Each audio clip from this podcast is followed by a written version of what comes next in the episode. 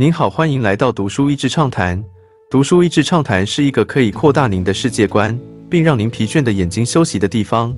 短短三到五分钟的时间，无论是在家中，或是在去某个地方的途中，还是在咖啡厅放松身心，都适合。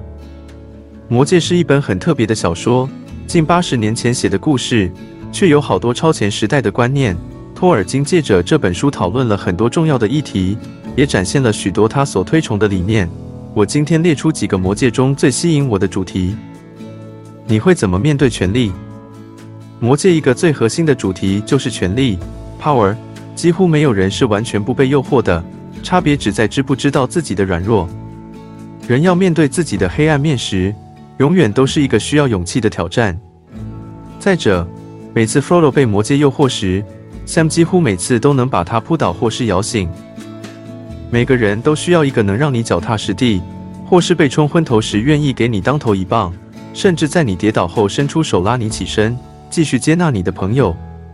术语环保，Do not mess with Tress。在第二集《双城奇谋》中，结尾一群怒不可遏的树人反扑的场面令人印象深刻。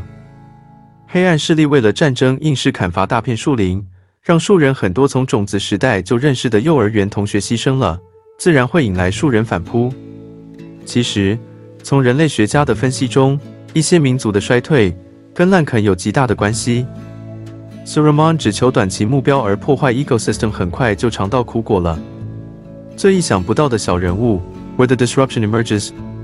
虽然由哈比人成为任务主要执行者是个其他人吵架后的意外，但路途中小只的他们反而容易躲过大眼睛的雷达屏幕，躲过了戒灵和他的飞龙。途中几次不小心被盯上。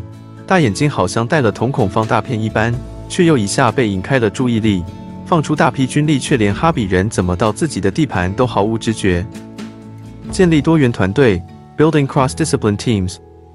巫师加人类加哈比人加精灵加矮人，每个人的发型和性格大不相同，但组合的当时确实发挥了奇效。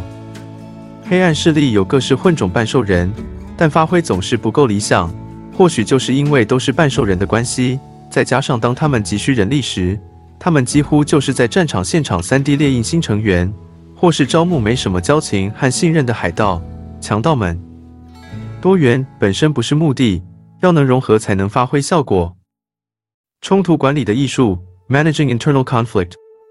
只要是人相处，总会有吵架的时候，但解决方式不同，会让团队变得更好或是更差。大多数帝国最后崩解都是内部分裂。特别是扩张太大时，管理不易。半兽人路上抱怨伙食不佳，只是被盯回去。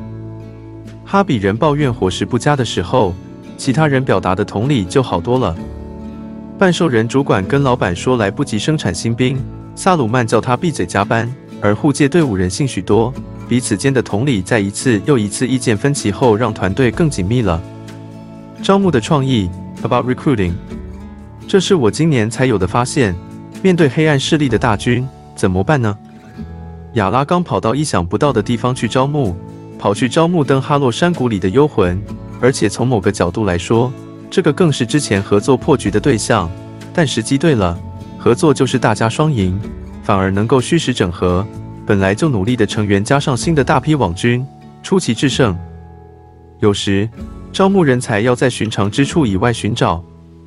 信任团队，信守承诺，building trust。战情激烈，挑战接踵而来，此时才是考验团队的时候。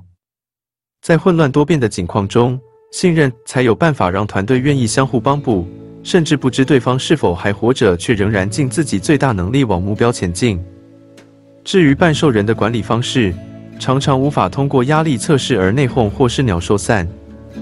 这些就是我从魔戒中得到的能借鉴现实的主题。虽然小说是架空的，但道理是不会变的。在阅读小说的时候，也不断学习、精进自己，并以反派的下场作为警惕，也不失为另一种学习的方式。今天的内容就到此为止了，十分感谢大家收听《读书益智畅谈》节目。如果对我们的内容感兴趣，欢迎浏览我们的网站 dasheasy 点 net，或是关注我们的粉丝团“读书益智”。也可以分享给您的亲朋好友，欢迎继续关注我们下一期节目，下次见。